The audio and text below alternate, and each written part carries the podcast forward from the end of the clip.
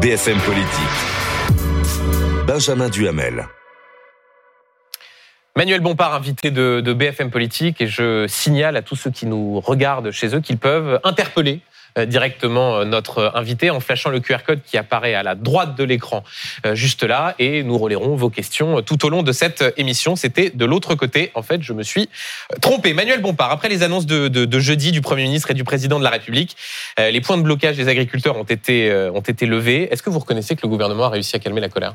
Je ne crois pas du tout qu'il ait réussi à, calmer cette, cette colère. Il a peut-être obtenu un sursis, mais les raisons profondes de la colère, telles qu'elles ont été exprimées euh, ces dernières semaines, n'ont pas trouvé de réponse. Ah, pourquoi les, agriculteurs ont levé les blocages bah, Je crois, quand vous les entendez, je ne crois pas qu'ils disent nous sommes ravis euh, des euh, mesures qui sont proposées mmh. par le gouvernement. Ils vous disent on a réussi à mettre le sujet au cœur de l'actualité, mais il faut qu'on revienne s'occuper de nos exploitations. Pourquoi? Parce que les raisons profondes, structurelles de la crise agricole dans laquelle on est aujourd'hui, c'est la question de la concurrence déloyale. C'est-à-dire que vous ne pouvez pas demander à des agriculteurs en France de faire un certain nombre d'efforts si dans le même temps vous importez des produits qui viennent d'ailleurs dans le monde et qui ne sont pas soumis aux mêmes réglementations. Et c'est la question des revenus. Et ni sur la question de la concurrence déloyale, ni sur la question des revenus, le gouvernement n'a apporté de réponse satisfaisante. À la place, il a livré en pâture nos réglementations environnementales. Et je considère que c'est une mesure tout simplement irresponsable. C'est un recul irresponsable de nos objectifs et de nos ambitions climatiques et environnementales. Que vous n'allez pas un peu vite en besogne quand vous dites qu'il a livré en pâture nos mesures euh, environnementales? Par exemple, si on parle du plan euh, Ecofito, celui qui mmh. définit la trajectoire d'utilisation des, des pesticides pour les années à venir, le gouvernement explique que c'est une mise sur pause, en fait, que ça dure trois semaines jusqu'au salon de l'agriculture. C'est encore ce que dit Christophe Béchu ce matin, le ministre. Euh, en quoi est-ce que pour vous, c'est mettre à la poubelle l'écologie que de bah, faire pause pour revoir un règlement pendant trois semaines? D'abord, c'est pas la seule mesure qu'il a annoncée euh, qui revient sur un certain nombre de réglementations environnementales. Il a parlé effectivement de mettre sur pause nos objectifs de réduction des pesticides, mais il a euh, parlé, par exemple, de mettre euh, sous tutelle euh, l'Office de la biodiversité. Bon, il y a un certain nombre de mesures. Sous tutelle des préfets parce que les agriculteurs considéraient qu'il y avait une sorte de, de, risque de confrontation. Ça ne veut pas dire donner moins de pouvoir à l'Office bah, nous verrons. de la biodiversité. nous, nous, verrons, mais de deux choses l'une. Soit le gouvernement a apporté des réponses, soi-disant, aux difficultés qui seraient celles des agriculteurs en manière de pesticides, soit il n'a rien fait et seulement gagner trois semaines. Là, il faut que vous soyez un petit peu cohérent dans votre argumentation. Moi, voilà ce que j'ai à vous dire. Ah oui, mais dans ce cas-là, il ne faut pas expliquer que, euh, au fond, c'est une sorte de, l'écologie qu'on met, euh, qu'on met à la poubelle. Eh ben, Est-ce qu'il n'y a pas une, une façon d'exagérer pas du tout. Euh, ce qui a été annoncé par le gouvernement? Pas du tout. D'abord, je veux que les gens qui nous écoutent le comprennent. Quand on se fixe des objectifs de réduction des pesticides, on le fait pour la société dans son ensemble, pour l'intérêt général. On le fait aussi pour les agriculteurs eux-mêmes parce qu'ils sont en première ligne de l'utilisation de ce type de produits. C'est eux qui subissent le plus des problèmes de santé liés à l'utilisation de ces pesticides, le développement d'un certain nombre de cancers par exemple, et donc des mesures de réduction des pesticides, c'est des mesures de protection de la société dans son ensemble, mais des agriculteurs en premier lieu. Or, quand on commence à dire qu'on va mettre sur pause, après avoir déjà, dans les mandatures précédentes, reporté les objectifs de réduction des pesticides, après avoir, il y a quelques semaines de ça au niveau européen, euh, accepté l'idée qu'on continue à autoriser l'utilisation du glyphosate, oui, je pense qu'on revient sur des objectifs Mario, dans un instant, on va vous poser une question sur la question du, revenu des agriculteurs que vous évoquiez. Mais ce qui est assez singulier dans ce que vous dites, Manuel Bompard, c'est que sur la question du glyphosate, euh, sur la question des pesticides, sur la question aussi des, jachères, euh, c'est ce que demandaient les agriculteurs. Donc en fait, ce que vous nous dites, c'est que le gouvernement n'aurait pas dû écouter les revendications euh, des agriculteurs. Ce que je vous dis, Monsieur Duhamel, c'est que si vous êtes honnête, vous reconnaîtrez qu'il y avait différents types de revendications dans les revendications qui ont été exprimées par les agriculteurs, que tous ne disaient pas la même chose et que les sujets qui revenaient le plus, c'était d'abord la question de la concurrence déloyale et ensuite la question des revenus, c'est-à-dire qu'on veut pouvoir vivre de notre travail. Alors justement, Or, moi je pense que effectivement les réglementations environnementales, elles peuvent être une difficulté pour certains agriculteurs si dans le même temps vous continuez à importer des produits qui viennent d'ailleurs dans le monde et qui ne sont pas soumis à ces mêmes réglementations. D'ailleurs, généralement vous avez l'habitude de citer les sondages j'ai retrouvé un sondage que vous, votre chaîne, vous avez euh, euh, publié sur euh, quelles sont les raisons de la colère des agriculteurs auprès des Français. Réponse numéro 1, la concurrence déloyale, 53% des Français. Réponse numéro 2, les industriels qui ne veulent pas acheter les prix à des prix qui sont rémunérateurs. parler, Réponse justement. numéro 3, la grande distribution qui ne veut pas renier Et on va décliner voilà tout cela, Manuel si Bompard. on veut répondre de manière Question de Marion des sur agriculteurs. les revenus des agriculteurs. Vous en parlez, il y a cette question des revenus. Le gouvernement a annoncé que les contrôles pour la loi Egalim, pour son application, seraient renforcés. Donc c'est une pression qui est mise à la grande distribution. Vous dites ça va dans le bon sens, c'est un bon point aujourd'hui? Mais je dis, c'est stupéfiant. C'est-à-dire qu'avant, il y avait une loi, qu'elle n'était pas respectée et qu'on ne faisait rien, c'est ça Ce qui n'est pas la première fois si une loi n'est pas appliquée. Donc Bah, vous dites, mais- à la limite, il y a une prise de conscience, Non, on mais met le paquet, si la loi, dorénavant, la loi Egalim se met à être davantage respectée que ce qu'elle était avant, c'est pas moi qui vais m'en plaindre. Mais la loi Egalim est insuffisante. La loi Egalim est insuffisante parce qu'elle ne permet pas de garantir aux agriculteurs des prix qui soient des prix effectivement rémunérateurs. Donc vous dites quoi? Il faut revenir dessus, Il faut sachant qu'il y a déjà eu euh, loi l'arsenal, Egalim 2 et les, 3. les dispositions législatives. Et puisque vous observez la vie politique, vous reconnaîtrez que c'est ce que nous avons proposé avec mon groupe parlementaire au mois de novembre, puisque nous avons déposé une loi à l'Assemblée nationale avant même que le mouvement des agriculteurs se Sur déclenche. les prix Nous planchers. demandé deux choses, pour les trois choses même, des prix rémunérateurs, c'est-à-dire que vous fixiez des prix minimums en dessous duquel vous ne pouvez pas acheter les productions agricoles, l'encadrement des marges, parce qu'il n'est pas possible, et tous les gens qui nous écoutent doivent le comprendre, en 2023, le revenu des agriculteurs a baissé de 10%. Les prix alimentaires ont augmenté de 12%. Mais sur votre idée- Et dans- attendez, laissez-moi terminer. Et dans le même temps, les marges de l'industrie agroalimentaire ont augmenté de 70%. Donc c'est très simple. Si vous voulez protéger le producteur et si vous voulez protéger le consommateur, ce qu'il faut faire, c'est encadrer les marges. Voilà ce qu'il faut faire, ce que nous avons proposé. Et il a manqué six voix. Oui, mais- et Oui, je mais veux Emmanuel dire que les Arrêtons-nous sur une de vos les propositions, députés Emmanuel ne l'ont- pas voté. Sur les prix planchers, euh, ce qu'il y a, c'est qu'on n'est pas les seuls. On est dans l'Union européenne. Et donc, si nous, on fixe des prix planchers, comment est-ce qu'on est compétitif, les Français, si les autres pays européens n'appliquent pas la même règle De la même manière que sur les réglementations environnementales ou sanitaires, on est compétitif à partir du moment où on impose euh, des règles sur les importations et on fait en sorte qu'on ne puisse pas importer en dessous des prix planchers. attendez, juste prenons un exemple, le la tomate. Euh, vous avez euh, une tomate française, vous imposez un prix plancher. Mhm. Très bien.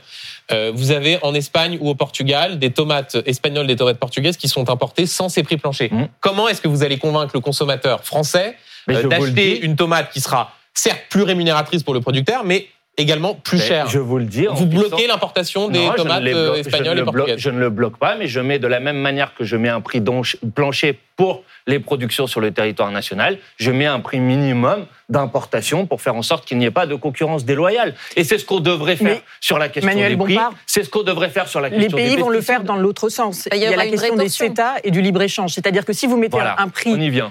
Exactement. Si vous mettez un prix minimum, les autres pays pourront le faire aussi. Ce qui pourrait aussi gêner, par exemple, notre viticulture. Est-ce que là, vous dites, Ben voilà. il y a non, un mais là, on, on vient au cœur de la difficulté. Pourquoi les, les- les macronistes ne sont pas en, en- en capacité de répondre aux problèmes structurels de l'agriculture française aujourd'hui? Parce qu'elle se heurte à leur idéologie. Elle se heurte à une idéologie d'une forme d'addiction au libre-échange généralisée. On, on empile à l'appel des accords de libre-échange. Alors maintenant, on nous dit qu'on va interrompre le Mercosur, mais on a ratifié, on, c'est-à-dire le gouvernement, Oui. l'accord de libre-échange avec la Nouvelle-Zélande.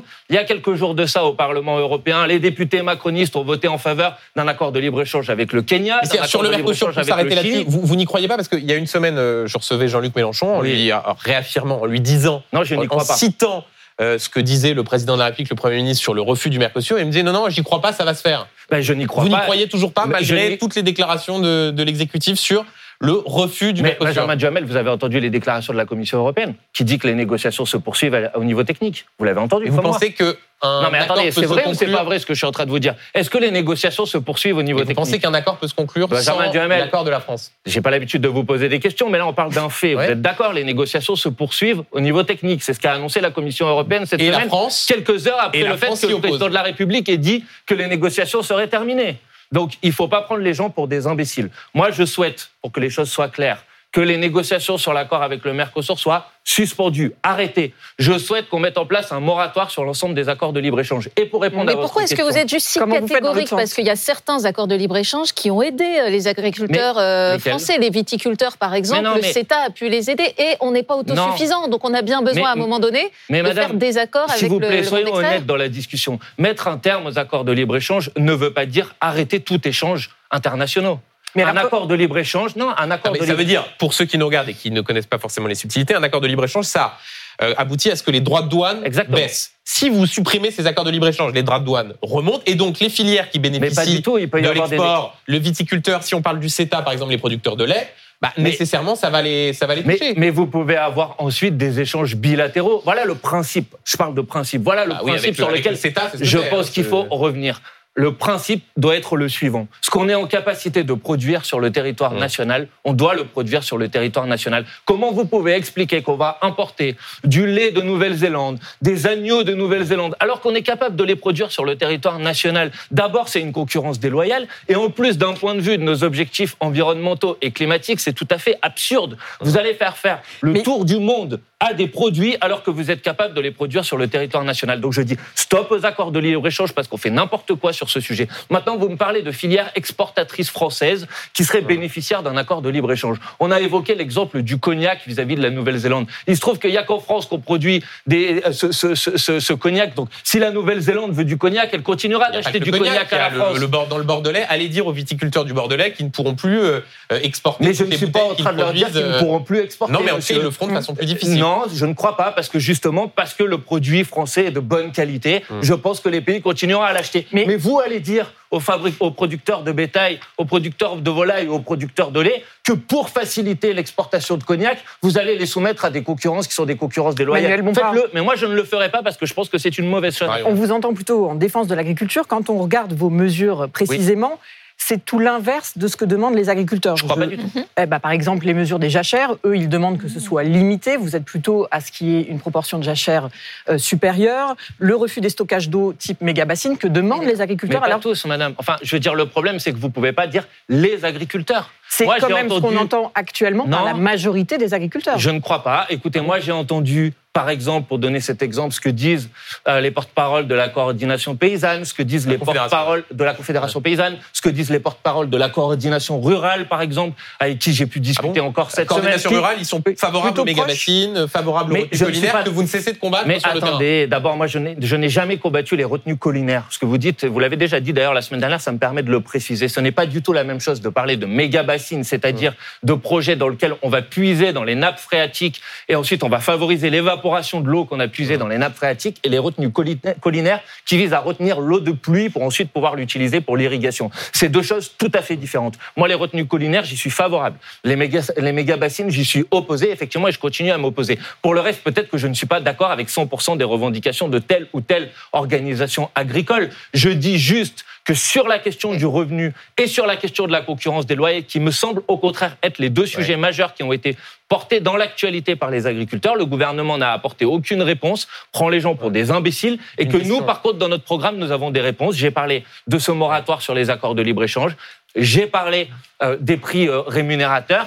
Et les- 50% en moins de, de consommation de protéines animales. Là, vous parliez tout à l'heure des éleveurs. Je suis pas certain qu'ils soient tout à fait en phase avec cette Mais proposition. ça dépend, encore une fois, parce que Ah bon moi, je, Vous allez dire à ceux qui élèvent euh, des bovins, des ovins Non, des- je vais pas le dire à eux, justement. je Ah vais bon le dire à- aux importations de, de produits animaux qu'on fait Ouais. depuis l'autre bout du monde, parce qu'il vaut mieux manger moins de viande, mais de la viande de bonne qualité, qui est produite en France, avec des standards sanitaires et des standards environnementaux qui sont élevés, plutôt que de les soumettre à une concurrence qui est une concurrence Une- tout à fait déloyale. Question- Donc ne cherchez pas, attendez, ne cherchez pas à trouver des incohérences dans ce que je vous dis. c'est pas des Je pense être c'est le votre meilleur. programme. Je pense que notre Ouais. programme est le meilleur défenseur de l'agriculture. Mais pourtant, En les le agriculteurs ne vous font pas ce bénéfice. Ils ne vous voient en pas forcément comme le porte-parole. Bah, on le voit, vous parliez des enquêtes d'opinion. Pour l'instant, vous n'êtes pas vu comme le porte-parole de l'agriculture. Ben, ça dépend, encore une fois, des agriculteurs. Moi, euh, j'ai été effectivement euh, dans les mobilisations contre les bassines avec des agriculteurs, parce qu'il y a aussi des agriculteurs qui se mobilisent contre. Euh, j'ai- J'étais euh, et je participe, et mes amis ont soutenu les initiatives de blocage, euh, par exemple, des centrales d'achat de la grande distribution pour pointer la responsabilité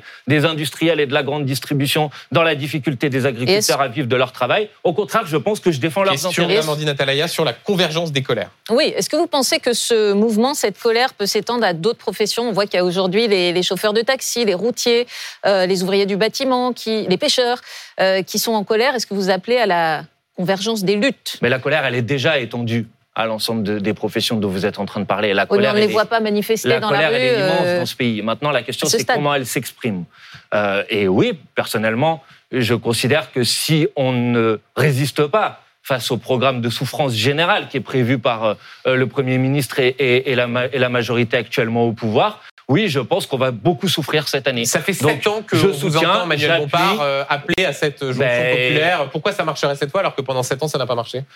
Mais d'abord, c'est pas de moi que ça dépend. Vous me demandez mon avis. Bien sûr. Moi, je vous dis oui, j'invite, j'appelle les gens à se mobiliser parce que je pense que s'ils se mobilisent pas, il faut qu'ils comprennent qu'est-ce qui, quel sort leur est réservé. Alors On a eu l'augmentation de 10% du prix de l'électricité. Je vais venir sur les enseignants. Il y a l'augmentation du prix des gaz qui est prévu. Il y a l'augmentation du prix des autoroutes. Il y a le doublement des franchises médicales. Il y a l'augmentation des frais bancaires. Il y a l'augmentation des mutuelles. Voilà ce qui est prévu. Et en face de ça, vous avez un gouvernement qui ne dit rien, voire pire, qui ment et qui trompe. Parce début sur de cette les enseignants un point précis. Juste une, une, chose, et je vous laisse vraiment poser votre question. Quand même, parce qu'à un moment, il faut souligner les mensonges gouvernementaux. Au début de cette année, Monsieur le maire est venu sur vos plateaux de télévision vous dire on a avancé les négociations commerciales et les prix alimentaires vont baisser. Les négociations commerciales se sont arrêtées cette semaine et les prix alimentaires vont augmenter de 2 à 3% Voilà la réalité de ce que fait le gouvernement aujourd'hui, c'est-à-dire strictement rien. Question de Mario Monde. Le milieu enseignant appelle à une nouvelle journée de mobilisation ce mardi. Ils sont très en colère, y compris euh, par euh, leur ministre de l'Éducation, qui est assez fragilisé en ce moment. Est-ce que vous dites, finalement, ça serait bien qu'elle parte, qu'elle démissionne d'elle-même pour apaiser cette colère? Ça me paraît être une évidence. Mais bon, j'ai envie de dire sur le ton de la blague, peut-être qu'elle reste, parce que là où elle est, euh, au moins, elle, exprime avec la, plus grande pureté le mépris de la caste qui est au pouvoir aujourd'hui pour l'école publique, pour l'enseignement public, cette forme d'entre-soi de d'établissements de, privés comme l'école Stanislas, qui est en dehors euh, des lois de la République, qui est gorgée d'argent public, au moins elle a permis de mettre sur euh, euh, la place publique cette, cette question du, du, séparatisme scolaire dont on ne parle pas suffisamment. Mais là, la question va se poser. La vérité, c'est qu'elle est incapable de répondre aux difficultés auxquelles est confrontée l'éducation nationale aujourd'hui, c'est-à-dire la Est-ce que le dialogue est encore possible? Mais clairement non. Moi, j'ai participé à la manifestation jeudi. J'ai vu sur toutes les pancartes, euh, je ne sais pas si c'est passe à l'écran, mais c'est sur l'écran derrière vous, monsieur on les y a AOC d'émission. Euh, bon, mais est-ce que, pour être très précis, il va y avoir dans les prochains jours une vague de, de nominations de nouveaux ministres, de ministres hmm. délégués Ce serait temps, d'État? Lundi, mardi, selon nos informations. Est-ce que euh, le Premier ministre, le Président de la République doivent profiter de cette nouvelle vague pour, comment dire, dire à Amélie Oudéa-Castéra qu'elle doit quitter le gouvernement. Écoutez, il fait ce qu'il veut. Si vous me demandez ce que moi je pense du gouvernement, c'est qu'il doit être censuré, le gouvernement dans son ensemble. Donc c'est pas moi qui vais vous dire quel va être le prochain casting gouvernemental. Mais oui, je pense que la question de l'éducation aujourd'hui est confrontée à de très lourdes difficultés, à de très grands défis, et que Madame Oudéa-Castéra est tout à fait incapable et empêchée pour euh, y répondre et pour y faire face. C'est la question des rémunérations des enseignants qui, contrairement à ce qu'on nous dit, n'ont pas connu les hausses qui étaient promis et qui fait qu'aujourd'hui la rémunération des enseignants est toujours inférieure à la moyenne de l'OCDE. C'est la question des non-remplacements et du manque de personnel de l'éducation au moment des cours de, recrutement. Mais par exemple, vous préféreriez, de euh, recrutement. Euh, François, certains expliquent que si François Bayrou demain était euh, relaxé par le tribunal correctionnel, il pourrait faire un bon ministre de l'Éducation nationale. Est-ce que ça, vous préféreriez Mais non, mais moi, je préférerais un député de la France Insoumise, vous voyez. sûr. Donc, c'est pas pour. franchement le scénario le plus probable. Ne me demandez pas de choisir entre monsieur... Bah, le problème, c'est pas les personnes. Le problème, c'est le cap politique qui est mis en place. On a eu un budget euh, euh, l'année dernière. On voit bien que les efforts financiers nécessaires pour l'éducation nationale, pour la santé, ne sont pas au rendez-vous, ne sont pas à l'ordre du jour, et qu'on nous promet encore une nouvelle cure d'austérité de 12 milliards d'euros cette année. Donc le problème, c'est l'orientation générale de ce pouvoir qui est incapable de répondre aux problèmes des services publics, de l'école, de la santé, tout simplement. On fait une très courte pause et on se retrouve dans un instant. À tout de suite dans BFM Politique. Benjamin Duhamel. Manuel Bompard, invité de, BFM euh, Politique. Manuel Bompard, juste avant de, continuer cette euh, interview, une question de, téléspectateurs, de téléspectatrices même. Voilà ce que vous demande euh, Emmanuel.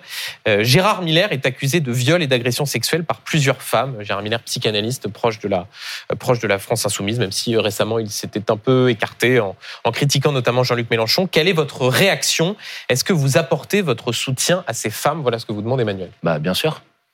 Après, euh, pour l'instant, c'est une accusation et j'imagine qu'il y aura euh, une enquête judiciaire. Mais oui, par principe, quand euh, quelqu'un est, l'objet de ce type d'accusation, j'ai une pensée d'abord pour les victimes présumées de, cette personne. Voilà. Pour le reste, sur les liens entre Gérard Miller et la France Insoumise, vous avez un petit peu répondu vous-même dans votre question. Ils sont pas si étroits que ça. Oui, même si pendant longtemps il a été Bien sûr, un sûr. compagnon de route, euh, il défendait euh, Jean-Luc Mélenchon, mais c'est vrai que ces derniers mois, notamment suite à la situation internationale, il s'était quelque peu éloigné de, de, de Jean-Luc Mélenchon. Je rappelle pour ceux qui nous regardent que vous pouvez continuer à interpeller directement euh, Manuel Bompard en scannant ce QR code qui apparaît à la droite de euh, l'écran. Euh, Manuel Bompard, une délégation d'une vingtaine de parlementaires la France Insoumise menée par euh, Éric Coquerel euh, se rend à, Rafah ce dimanche euh, au sud de la bande de Gaza. Rafah, c'est le point de passage entre l'Égypte et la bande de Gaza pour défendre un cessez-le-feu immédiat. Est-ce que vous savez si ces parlementaires ont prévu de se rendre en Israël après ce déplacement à Rafah? Je crois pas. Je crois que dans la délégation, le déplacement, il est prévu effectivement en lien avec les autorités égyptiennes de pouvoir se rendre à Rafah pour alerter sur la situation euh, humanitaire désastreuse euh, dans laquelle se retrouvent aujourd'hui euh, les habitants de la bande de Gaza qui sont confrontés depuis maintenant plusieurs mois à des bombardements israéliens qui ont fait un bilan extrêmement lourd. On parle de près de 30 000 victimes. C'est de ça dont on parle. Et ça se fait dans le silence coupable d'une grande partie de la communauté internationale. Et donc je salue l'initiative des parlementaires, et notamment des parlementaires de, non- de mon groupe, de se rendre à Rafah pour attirer l'attention de Mais la pourquoi- communauté internationale et qu'elle bouge et qu'elle réelle et qu'elle réagisse. pourquoi, pourquoi ne pas se rendre également euh, en Israël Mais après ce peut-être- déplacement euh, Mais peut-être au sud de la que, bande de Gaza peut-être que certains d'entre nous se rendront par ailleurs dans une autre délégation en Israël. Pourquoi opposer l'un à l'autre?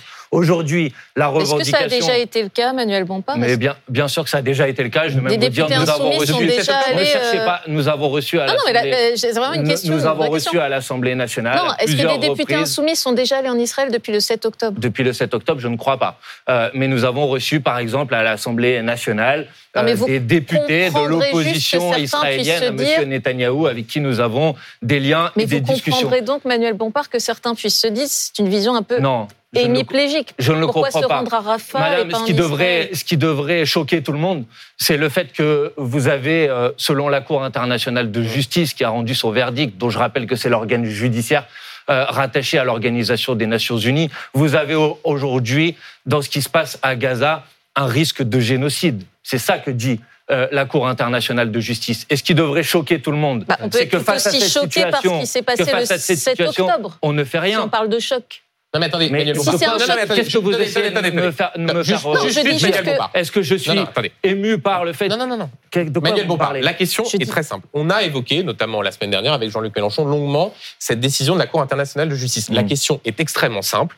Vous avez en ce moment même une vingtaine de parlementaires de la France insoumise qui se rendent à Rafah, qui appellent à un cessez-le-feu, qui vont rencontrer euh, des- les, les autorités sur place. Pourquoi, depuis le 7 octobre, n'y a-t-il eu aucun déplacement de députés de la France insoumise sur le territoire israélien Mais parce que nous avons eu des relations avec euh, d'autres, comme je vous l'ai dit, députés de l'opposition au gouvernement de Mais Netanyahou. C'est pas ma question. Mais, mais d'accord, mais on fait encore ce qu'on veut, monsieur Duhamel. Mais d'accord, mais donc, pourquoi ce choix de se rendre au sud de la bande Pour de Gaza alerter sur la situation que- qui se déroule Et aujourd'hui donc, quand à on a Gaza. vu d'autres responsables politiques français se rendre notamment euh, dans le sud d'Israël, euh, dans les kibbutz où des Israéliens ont été massacrés par le Hamas, vous auriez pu y aller. On aurait pu effectivement y aller. Et pourquoi vous Et on n'a pas été invité à y aller, en l'occurrence, dans la délégation que vous êtes en train de, de- de- que vous êtes en train Oh, Il y a d'évoquer. d'autres responsables politiques qui question- sont allés vous hors, poserez euh, la question, hors invitation. Vous poserez la question à ceux qui y sont allés, pourquoi ils n'ont pas voulu nous, nous inviter? Mais, Mais vous auriez pu franchement, y aller tout. Non, mais j'ai l'impression que ça vous met mal à l'aise. Non, cette ça me met pas du tout mal à l'aise, mais ce qui me met un peu mal à l'aise, je vous le dis franchement, c'est que je trouve ça stupéfiant que vous cherchiez à venir polémiquer sur le fait que des Mais- députés de gauche aillent à Rafah pour Non, alerter non, sur la situation Manuel catastrophique Absolument dans la bande on de Gaza on pour faire en sorte que la Manuel France Bompard. prenne enfin la parole, pour faire en sorte que ce massacre s'arrête, pour Bompard. faire en sorte qu'on retrouve Manuel la Bompard, paix le plus rapidement possible. Et là, vous êtes en train souvenir. de polémiquer pour le- savoir non, non, non, va à tel attendez, endroit ou attendez, pas à tel endroit. J'ai le souvenir. c'est vous là qui, Non, non, mon non, Manuel Bompard. J'ai le souvenir d'un tweet de Jean-Luc Mélenchon qui reprochait à la présidente de l'Assemblée nationale, Yael Braun-Pivet, d'aller, je cite, camper à Tel Aviv. Donc il y avait bien une question politique sur les déplacements qui étaient choisis par les uns et les autres. Mais attendez, Comprenez donc qu'on vous pose la question de savoir pourquoi cette délégation de parlementaires se rend à Rafah et qu'aucun député insoumis ne s'est rendu en Israël On va, depuis faire le de la, 7 on octobre. va faire de la géographie. Rafah, c'est en Égypte, vous êtes d'accord? Oui, c'est à la L'Égypte- frontière entre la bande de Gaza et L'Égypte l'Égypte. ne bombarde pas la bande de Gaza aujourd'hui, vous êtes d'accord?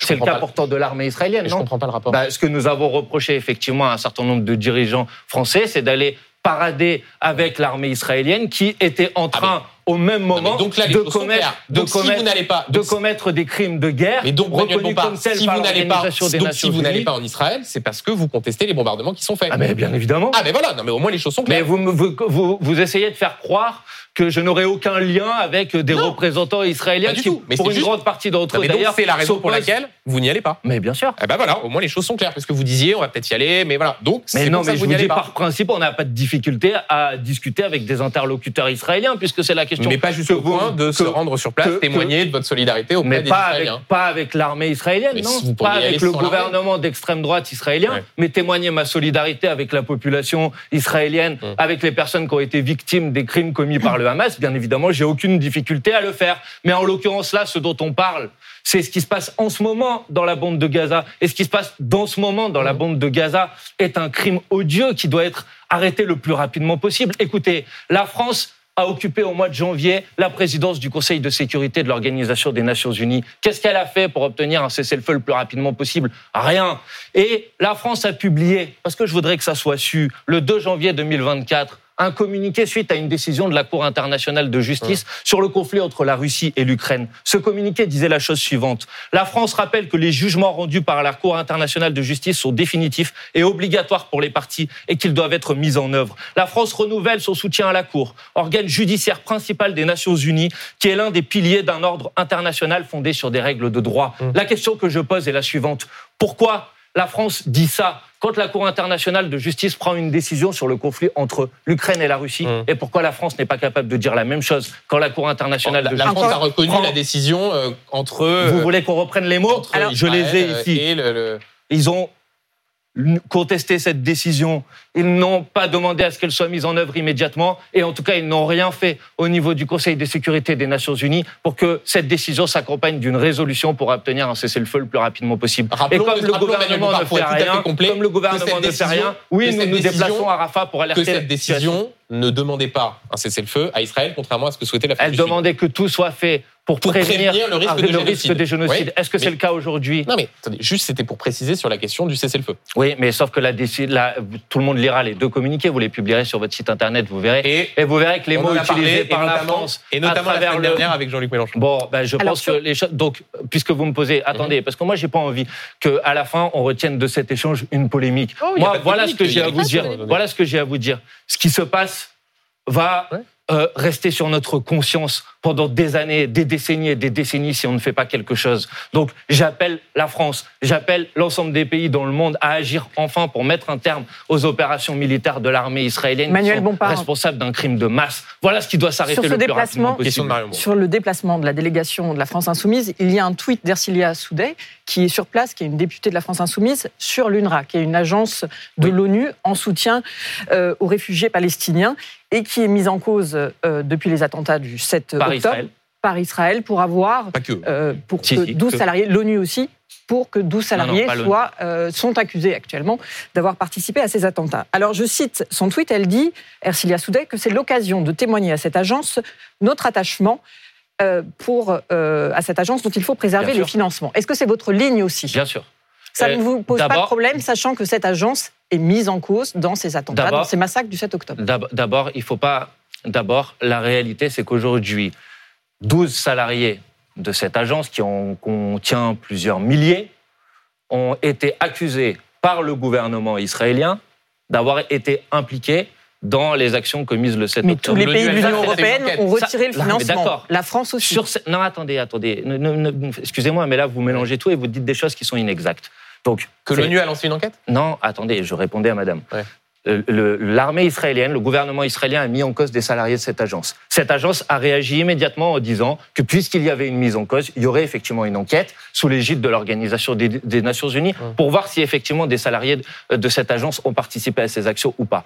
Tout à l'heure, on parlait de présomption d'innocence, non? Donc c'est pas parce que l'armée israélienne accuse des salariés que c'est un fait. Premièrement, premièrement. Deuxièmement, la France n'a pas interrompu les, ces, ces- ces versements. Parce qu'il n'y avait à pas de cette- versement. Est-ce qu'il n'y a pas une précaution à prendre de versement prévu à ce stade et qu'elle réévaluerait la situation, en particulier en fonction Mais quand des on est un député de la nation, est-ce qu'il n'y a pas une précaution Pour à le prendre reste, madame, il y a effectivement une précaution. Cette précaution, c'est de faire en sorte que les réfugiés palestiniens qui profitent de l'aide financière de cette agence ne soient pas encore plus livrés à eux-mêmes. À eux-mêmes Mais que ce qu'ils Manuel sont Bompard, si l'enquête indique qu'il y a effectivement eu participation Ils ont été mis de de côté certains de cette agence. Oui, mais si l'enquête démontre qu'il y a eu une participation de ces membres-là aux attaques terroristes du 7 octobre, est-ce qu'à ce moment-là, vous reverrez votre position sur le soutien à l'agence, à l'UNRWA Mais et, et si l'enquête, est-ce que l'enquête va dire qu'il y a une responsabilité de la direction de cette agence? Je ne le crois Je parle pas. d'une participation Bon, de ces membres-là. Mais non, mais s'il y a des membres qui ont participé à ces actions, ils ont, ils ont été pour l'instant mis de côté, et dans ce cas-là, ils seront bien évidemment écartés de cette agence. En quoi le fait que ces gens aient été mis en cause doit empêcher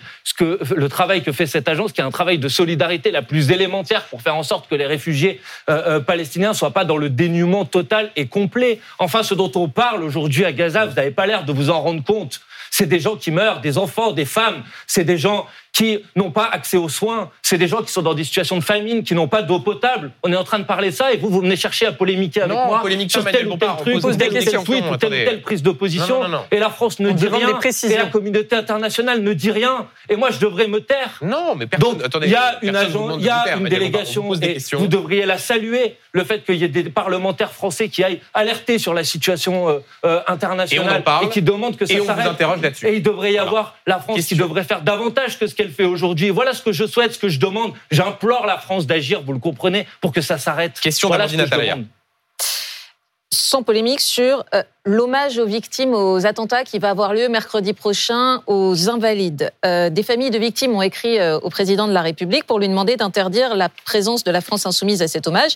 Ils disent que la France insoumise, je les cite, et ses représentants n'ont jamais voulu condamner ni reconnaître le Hamas comme organisation terroriste. Un cousin de la famille euh, d'Anne Calderon, qui compte euh, des victimes et des otages, dit aux Parisiens Nous ne voulons pas laisser la France insoumise déshonorer les victimes du 7 octobre. Question simple donc, est-ce que vous les entendez et est-ce que vous vous rendrez à cet hommage? D'abord, je veux dire que la citation que vous avez passée euh, à l'écran est fausse, puisque bien évidemment, la France insoumise, l'ensemble de ses représentants, l'ensemble de ses porte-paroles ont condamné les crimes qui ont Alors, été attendez, commis pour par le on a, Hamas on a le 7 cité ce qui était dit par Oui, cette oui, mais je- que je la France insoumise et ses présidents n'ont jamais voulu condamner ni reconnaître le Hamas comme organisation terroriste. je- cite, euh, je- ne vous mets pas en cause vous, je dis. ouais. même si vous disiez la citation est fausse. Non, pardon. vous la contestez sur le fond. le- sur le fond, Ah, bien bien, évidemment. la même chose. Puisque, mais, mais vous aussi, vous pourriez la contester sur le fond, puisque vous êtes un observateur Alors de la pour vie être précis, politique. vous avez condamné, mais vous n'avez pas reconnu le Hamas comme organisation terroriste. Bah, donc nous avons condamné les actions qui ont été commises et en termes de vocabulaire, nous avons préféré nous en référer au vocabulaire du droit international puisque nous avons parlé de crimes de guerre. Voilà ce que nous avons fait très précisément. Maintenant, je vais vous dire les choses euh, euh, franchement. Il y a 42 Français qui ont été tués le 7 octobre. Il est normal euh, et important que la France leur rende hommage. C'est un hommage national dans lequel l'ensemble des formations politiques sont invitées et nous souhaitons également rendre hommage aux victimes du Hamas le 7 octobre. Nous comprenons euh, la peine, le chagrin et nous le partageons. Mais justement, à partir du moment où les familles des, de victimes, demandent à ce que vous ne Madame, soyez pas là, si vous dites pas entendre les leur familles colère. de victimes, c'est euh, quatre, je crois, familles de victimes sur euh, les, les 42 Français qui ont été tués le 7 octobre, qui ont écrit au président de la République. Le président de la République a décidé d'organiser un hommage national dans lequel nous sommes invités. Donc, si nous n'y allons pas, vous allez ensuite me reprocher de ne pas partager la peine ou l'émotion des familles de victimes, ce qui n'est pas le cas, je vous l'ai dit. je Donc crois. vous irez. Donc, personnellement, je Comment expliquez-vous juste que qu'elles soient blessées, Maintenant, ces je veux familles rassurer. Maintenant, écoutez, je veux rassurer les familles de victimes. Il n'est nullement dans nos intentions de transformer un moment d'hommage national dans un moment de politique. Non, et j'applique et j'appelle on à tout doute le et on l'espère, mais juste comment est-ce que vous même. expliquez Je vous rappelle qu'on parle de rendre hommage à des morts et que quand on rend hommage à des morts, je pense que la polémique politique peut passer Mais sur le pourquoi côté. ces familles sont-elles blessées? Ben, je ne sais pas, c'est à elle qu'il faudra poser Bah, la question. Elles l'ont dit. En tout cas, je le dis sans volonté Mm. de polémique euh, euh, d'aucune sorte. Certains passages du courrier qu'ils ont adressé au président de la République me paraissent euh, attribuer à la France insoumise des positions qu'elle n'a jamais défendues. Je l'ai dit sur la Oui, question de la condamnation des crimes qui ont été commis par le Hamas, où je lis dans leur courrier que nous aurions dit que tel ou tel acte commis par le Hamas serait un acte de résistance, que nous n'avons jamais dit non plus. Voilà, pour donc être très précis, manifestement- on, et on en a déjà parlé sur ce Non, plateau avec mais vous d'ailleurs. vous Ils font référence à ce que disait Daniel Abono, Obono Ils peuvent- chez Sud Radio face à Jean-Jacques Bourdin, où Benjamin elle Duhamel, qualifiait le Hamas de, de mouvement de, Est-ce de que nous avons dit que les actes commis le 7 octobre sont des actes de résistance Non, non, elle parlait du Hamas. Bon, d'accord, mais c'est ce qui est juste pour, rebondir pour, rebondir, moi, et sans pas aucune volonté. polémiquer. Non, non, mais justement, Manuel je Bompard, pense sans qu'on aucune volonté pas sur des moments dommages nationaux. Vous avez Je vous ai répondu. Vous avez raison. Je pense normal que la nation rende hommage à des victimes. J'ai l'intention d'y participer. Et je rassure les familles de victimes, il n'y aura de notre part, en tout cas, aucune volonté de mélanger un hommage Bompard. national à un moment de politique. Ça me paraît sans, volonté, clair. sans volonté de polémique. Euh, euh, on sait qu'à la France Insoumise, vous avez euh, théorisé le fait, c'est d'ailleurs Jean-Luc Mélenchon l'assume, de ne jamais vous excuser, de ne jamais faire de mea culpa, de ne jamais reculer. Quand vous lisez ou vous entendez de telles phrases prononcées ou écrites par des familles de victimes. Vous avez raison de dire pas toutes, mais certaines familles de Mhm. victimes qui ont ce chagrin en elles, Oui. qui ont que je euh, cette plaie béante qui se, qui, qui se montre là.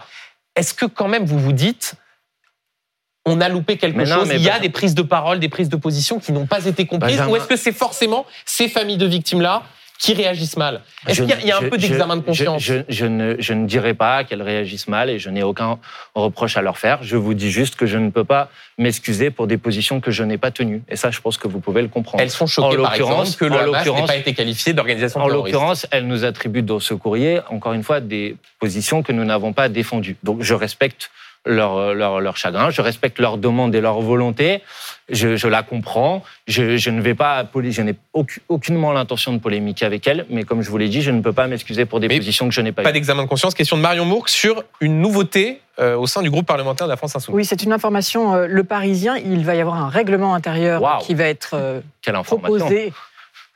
Ça vous choque qu'on sorte cette information? Non, pas du tout. Ah bah. Mais je crois qu'à peu Bah- près tous les groupes parlementaires à l'Assemblée Ah oui, mais nationale. justement, c'est une nouveauté. Oui, et nous sommes euh, en 2024, les autres l'ont depuis un certain nombre Voilà. d'années. Donc c'est une nouveauté. Oui. C'est quoi? C'est une manière de mettre un peu d'ordre, d'encadrer? Non, Et C'est notre façon de soumettre Entre- les insoumis? Pas du tout. Entre 2017 et 2022, euh, notre groupe parlementaire comportait 17 membres.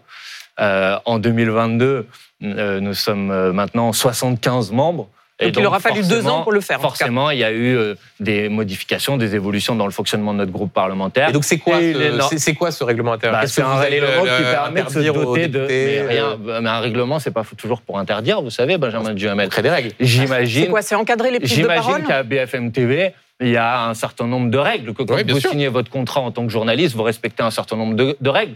Et pourtant, je ne dirais pas que vous êtes soumis à la direction de BFM TV. Non, c'est pas ça. c'est que Euh, donc, comme euh, je ne le dirais pas. non mais je ne me attendez, permettrai pas. et vous avez raison. Donc, euh, ça- ça serait- ça journaliste, on exerce, on tous notre indépendance. Mais simplement, Bon. c'est ce que soulignait euh, Marion. Euh, Je comprends pas la question. Vous êtes un groupe parlementaire Ouais. depuis 2017. Ouais. On est d'accord? Oui. Bon, on est en 2024. Ça fait donc 7, Sept ans. ans. Je vous ai expliqué, je Pendant crois, 7 euh, ans, il n'y a pas eu de règlement intérieur. Effectivement. Donc c'est quoi? C'est une façon de, de se dire il faut qu'on essaye de, de clarifier Bah, un peu tout. Il y a bah, des frondeurs qui nous ennuient non, et donc on veut les soumettre à vous un certain cherchez nombre de règles? Ah, lecture c'est quand même un peu le bazar aujourd'hui euh, chez les insoumis. Ah bon?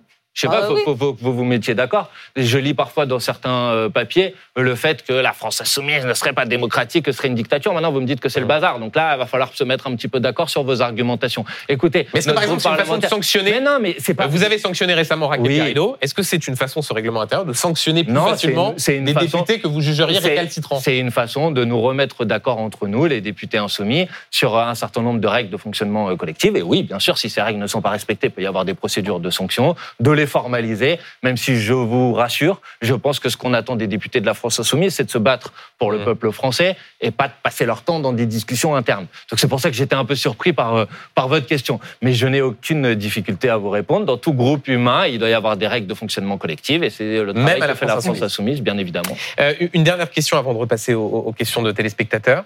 Euh, les élections européennes auront lieu dans, Oui.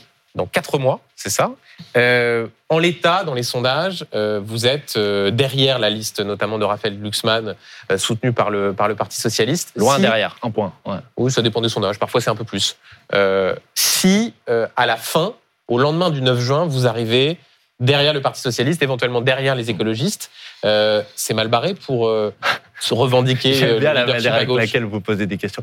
S'il n'y a plus aucun auditeur dans votre émission, vous... C'est mal barré. Ça vous sera mal confirme. barré. Bah oui, vous donc, Donc, euh, vous allez faire en sorte qu'il y en ait. Bon. Absolument. Donc moi, je vais essayer de faire en sorte, si vous permettez, avant qu'on pose la question de savoir quel va être le résultat avant que l'élection ait eu lieu, de faire en sorte que notre résultat soit le plus Et donc, il n'y a pas de volonté d'enjamber cette élection Ah, qui, pas du tout. en fait, ne vous a jamais été vraiment, très, vraiment Euh, favorable. eh ben, et moi, je vais dire les choses franchement Ouais. aux gens qui nous écoutent. Si vous restez à la maison, si vous n'allez pas voter comme le disent les sondages aujourd'hui, on fera un mauvais résultat, c'est une évidence. Mm. Donc, si vous voulez que la France insoumise continue son travail, si vous voulez qu'elle continue à vous défendre, si, elle vous, si vous voulez sanctionner euh, le président de la République et sa politique, si vous voulez refuser de donner euh, au Rassemblement national l'image d'être en quelque sorte l'alternative au pouvoir en place, eh ben, il faut se déplacer, il faut aller voter. La France Insoumise, cette semaine, a lancé une grande campagne d'inscription sur les listes électorales. Vous pouvez tous vous rendre sur le site onvoteinsoumis.fr. Oui, vous dites, je Vous crois, pouvez- les riches votent, euh, pourquoi pas vous Eh, euh, vous c'est- pouvez, bah, c'est la vérité, c'est ce que disent tous les chiffres.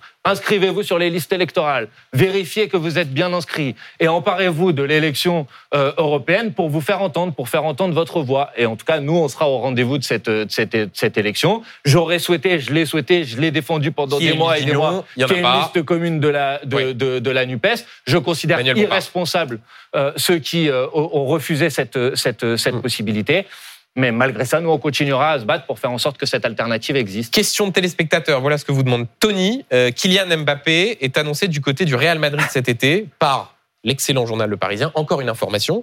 Euh, Est-ce Vous voyez, on n'arrête pour la. France Bah moi je suis député de Marseille, vous savez. Donc c'est une bonne nouvelle alors pour vous alors. quand euh, le Paris Saint-Germain perd un bon élément, personnellement ça me fait pas pleurer. D'accord, donc écoutez, euh, voilà, donc c'est- de ce point de vue-là, s'il part au Real Madrid, Bah il fait ce qu'il veut. Hein. C'est les, les- il aurait pu aller à l'OM aussi, mais je crois que les résultats règles. sont pas tout à fait à la hauteur pour. Bah, C'est juste que je suis pas sûr qu'on ait la capacité financière à ce stade, mais il y a, il y a- il y a des très bons joueurs à Marseille aussi. Vous êtes combien au classement là le- Hein, On, est, on, on- on galère un peu, je le reconnais, Ouais. Euh, mais il reste encore une petite partie de la saison. Mm, mm. C'est comme aux voilà. Européennes. européenne. Merci beaucoup euh, Merci Manuel vous. merci Amandine, merci, Merci. Euh, Marion. C'est la fin de BFM Politique. Tout de suite, vous retrouvez Alexandra Gonzalez et Philippe Godin pour Affaires suivantes. Quant à moi, je vous retrouve ce soir à 18h dans C'est pas tous les jours dimanche. Mon invité qui s'est déclaré à l'élection présidentielle pour 2027, Xavier Bertrand. Belle journée. L'info continue sur BFM et vive la politique.